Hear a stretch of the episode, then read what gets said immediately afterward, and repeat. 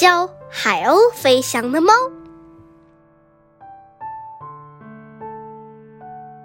第二部第六章，幸运儿真的很幸运。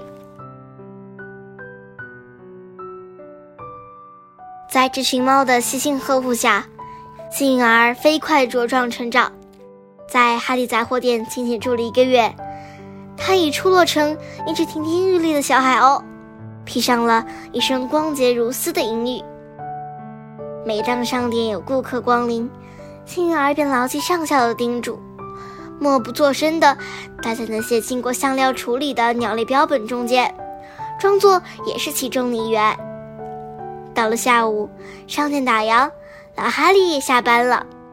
他会踱着海洋鸟类蹒跚的步履，把所有的房间逛个遍，对眼前陈列的成千上万件藏品赞不绝口。而此时的万事通会一头扎进书堆里翻来翻去，为索尔巴斯查找教它飞行的办法。飞翔就是向下、向后推动气流。啊哈，我们找到门了！万事通鼻子钻进书堆里，口中嘀嘀咕咕。为什么我要飞翔？幸运儿问他，翅膀紧紧贴在身上。因为你是只海鸥啊，海鸥都会飞翔。马士通答道：“我觉得太可怕了，太可怕了！你竟然连这个都不知道。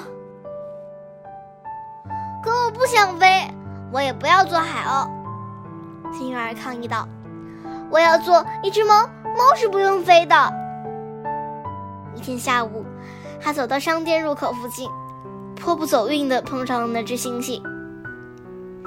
可别在这拉屎，你这怪鸟！马蒂亚斯大吼。“你为什么要这么讲，猴先生？”他怯生生地问。“鸟，我一会干的就是拉屎。你就是只鸟。”猩猩重复了一遍，语气不容分说。您搞错了，我是只猫，我很干净的。幸运儿回答的彬彬有礼，争取博得对方的好感。我就待在万事通的盒子里。哼，这帮跳蚤囊想方设法让你相信你也是他们中间的一员。你瞧瞧你的身子，你只有两只爪子，而猫有四只。你长的是羽毛，猫长的是皮毛。你有尾巴吗？啊，你的尾巴在哪里？你跟那只整天埋在树堆里、嘴里没完没了唠叨、太可怕了、太可怕了的猫一样，还是疯了吧？四川鸟，你想知道你的朋友们为什么那么宠你吗？因为他们要等你长肥一点，才能用你做一桌丰盛的美味佳肴。他们会连你的羽毛一起，通通吞个精光。星星嚷的煞有介事。那天下午，这群猫觉得很奇怪，因为小海鸥没有来吃它最爱吃的一道菜——秘书从餐厅厨房里顺手牵羊搞来的鱿鱼。他们心急如焚，到处找它，最终还是索尔巴斯找到了。他正蜷着身子，他在那堆鸟类标本中暗自伤神呢。你不饿吗，幸运儿？有鱿鱼呀，索尔巴斯说道。小海鸥的嘴巴张也没张。你不舒服吗？索尔巴斯紧追不舍，很是担忧。你是不是病了？你要我吃东西，是不是想让我长胖一点？他问他，眼睛没有看对方。是为了让你健康茁壮的成长啊。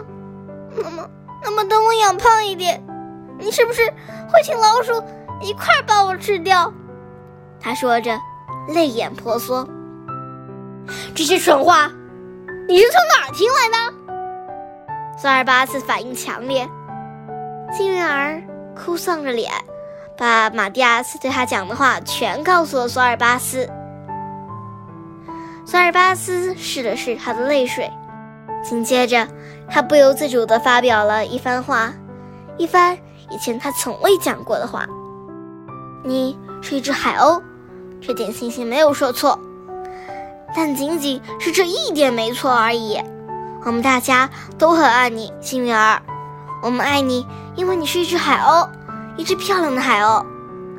听到你说自己是只猫的时候，我们没有反驳，因为我们很高兴。你希望成为我们中的一员，可是你还是与众不同的。我们也喜欢你和我们不一样。我们没能帮上你母亲什么忙，但是我们可以帮你。自打你出壳。我们就一直守护着你，我们在你身上倾注了全部的爱，而我们也从未想过让你成为一只猫。我们很乐意你是一只海鸥，我们感到你也很爱我们，我们是你的朋友，你的家人。最后还应该让你知道，跟你在一起，我们一样有学到让我们引以为荣的东西。我们学会了去欣赏、尊重并且喜爱自己的异类。人们很容易接受并喜爱自己的同类，却很难一视同仁对待某种异类。可是你却帮助我们做到了。你是一只海鸥，也应该继续走海鸥的路。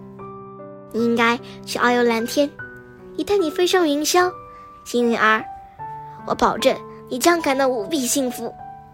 到那时，你对我们的感情以及我们对你的感情都会更加浓烈，更加美妙。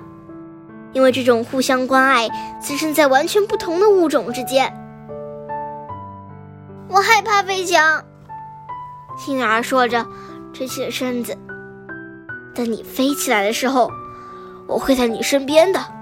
索尔巴斯舔着他的脑袋，对他说：“我答应过你的母亲。”小海鸥与又大又黑又肥的猫一起走开了，他深情舔着他的小脑袋。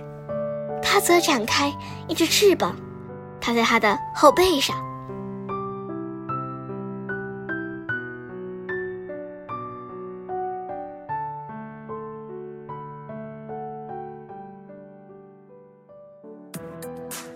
今天就讲到这里啦，希望大家继续聆听家宝讲故事哦。